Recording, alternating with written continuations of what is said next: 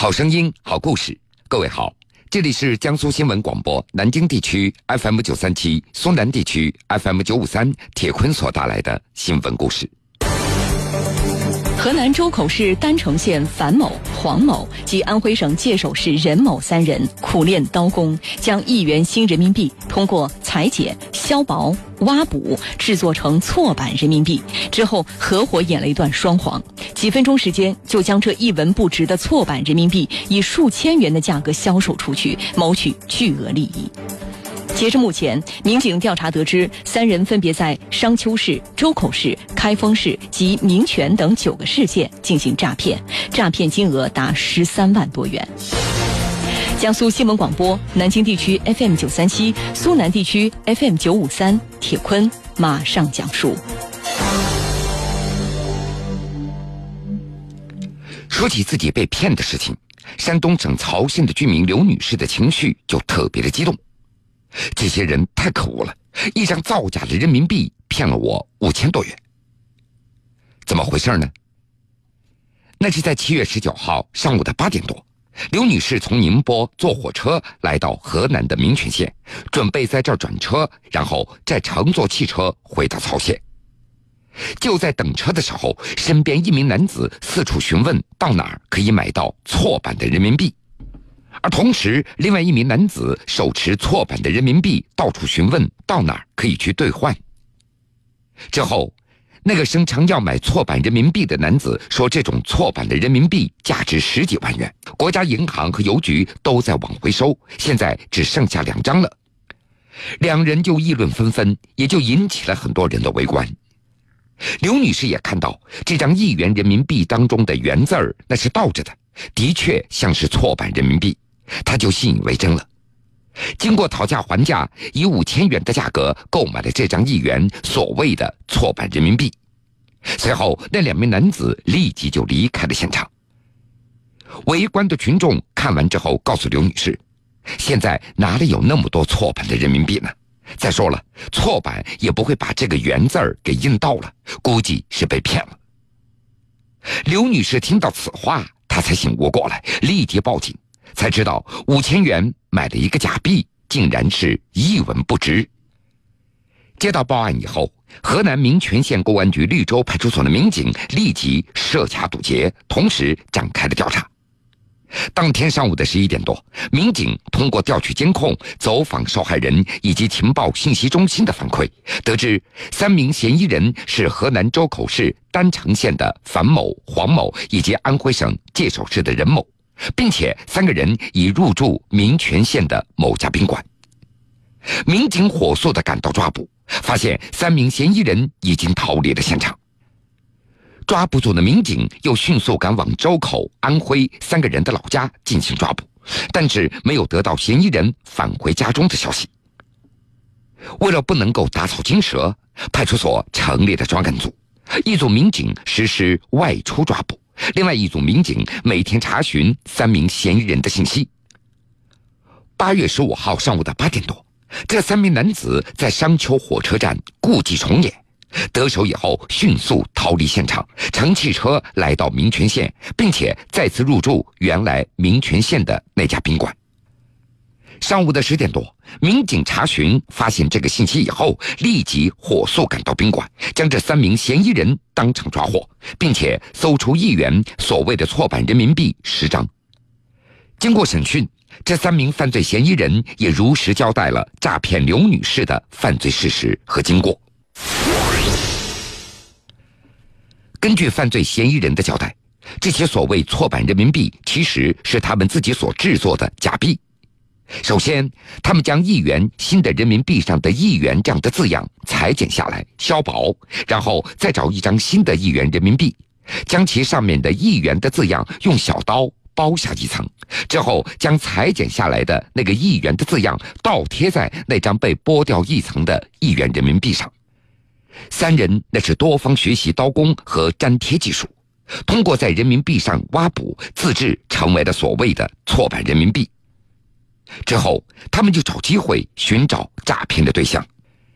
他们大多选择火车站、汽车站等这些繁华的地方。诈骗对象选定以后，其中一名犯罪嫌疑人做托，假装要买错版的人民币。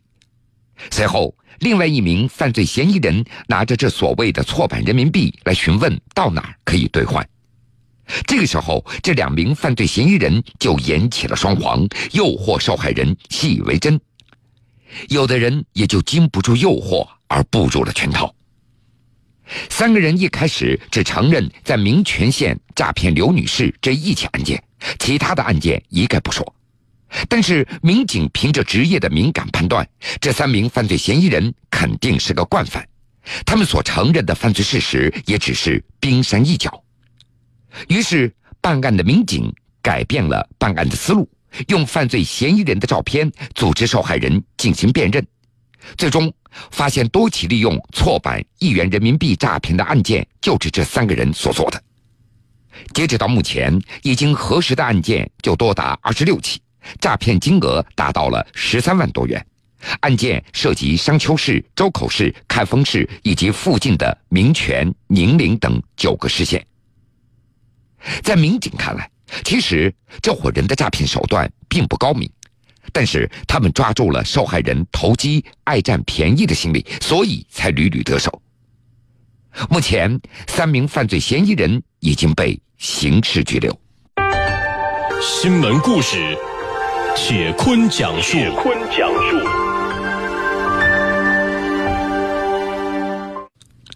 欢迎各位继续来收听新闻故事，我是铁坤。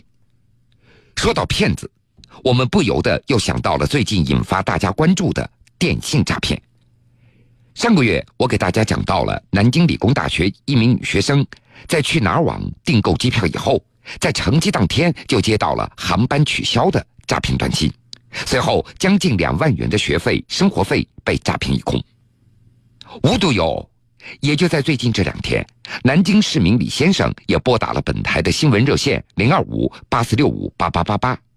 他向我们反映，他和朋友准备乘坐飞机到新疆旅游，就在出发前一天的傍晚，他也收到了一条航班取消的短信。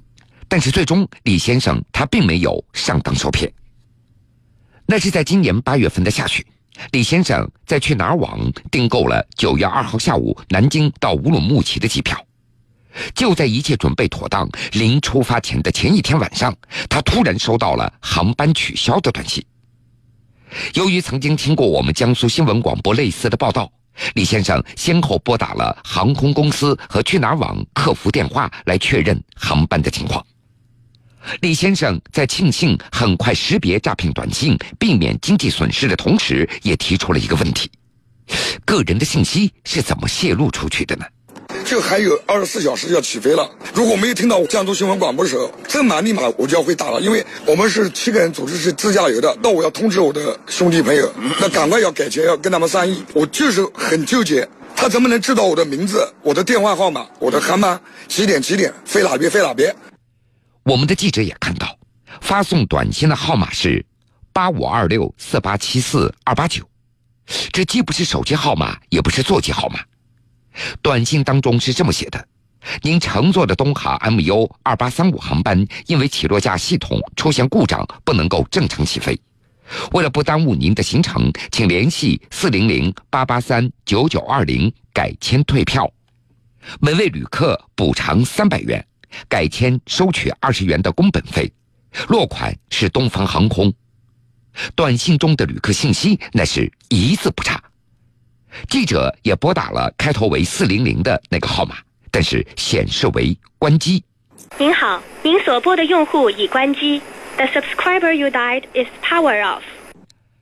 东方航空热线的客服人员也表示，他们绝对不会泄露乘客的信息的。这边看到的是您是是在去哪的体验店购买的？呃，这边的话是东航在在去哪网挂的一个购买客票的渠道，所以说这个信息的话是要经过去哪网的。这个的话，具体我们这边是不清楚的。这个信息泄露的话，我这边就您在我们这边购买的话是肯定安全的。李先生订票的大致过程是这样：预订以后，乘客将个人的信息上传到去哪儿网的旗舰店，通过后台信息交换，将个人的信息上传到航空公司来出票。那么，订票环节是否有可能泄露出乘客的信息呢？二零一五年十月份，去哪网和携程网合并，记者也就电话联系到携程旅行网江苏事务部的主任田飞，他说，公司对个人的信息管理那是有加密措施的。你涉及到个人隐私的信息，我们都是进行加密处理的，而且就说我们现在就说这个信息安全的系统已经嗯通过了，就说国际的一些安全信息标准的一些认证，所以就说我们对客人的信息上也是非常慎重以来进行来处理的。记者了解，无论在国内哪个订票网站或者航空公司的官方网站订了票。乘客的个人信息都会被提供给国内最大的机票分销系统服务提供商中国民航信息网络股份有限公司，也就简称中航信。记者多次与中航信公司联系，没有结果。曾经有媒体报道过，说二零一五年的十二月二十一号，中航信员工曾经被判利用系统账号非法获取和出售山东航空公司旅客的信息。从订机票、出票、安检、候机、乘坐航班，这不少的环节都需要提供个人信息。对此，网络分析师于斌他表示，有两种途径可能会产生信息泄露。呃，在提交这个信息之后的话，就是他的一个掌控权就是在他后台上面，再通过呢把这个信息给发送给一些航空公司和酒店，就是环节呢，就是包括说说像工作人员可以可能会泄露，然后那个航空公司人员也可能会泄露，酒店人员也可能会泄露，嗯，就是这三种途径。呃，另外一种黑客通过技术手段，然后获取他的一个数据库，但是这个可能性会比较小一点。于斌也呼吁。执法部门可以顺着乘客购票途径这条线索来追查泄露信息的源头，依法惩治，才能够从根本上遏制乘客信息的泄露，保护个人的隐私。在这儿，我们也提醒各位，遇到类似的情况，一定要先和航空公司进行核实，避免上当受骗。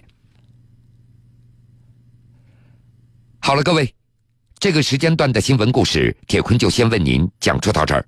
半点之后，新闻故事精彩继续。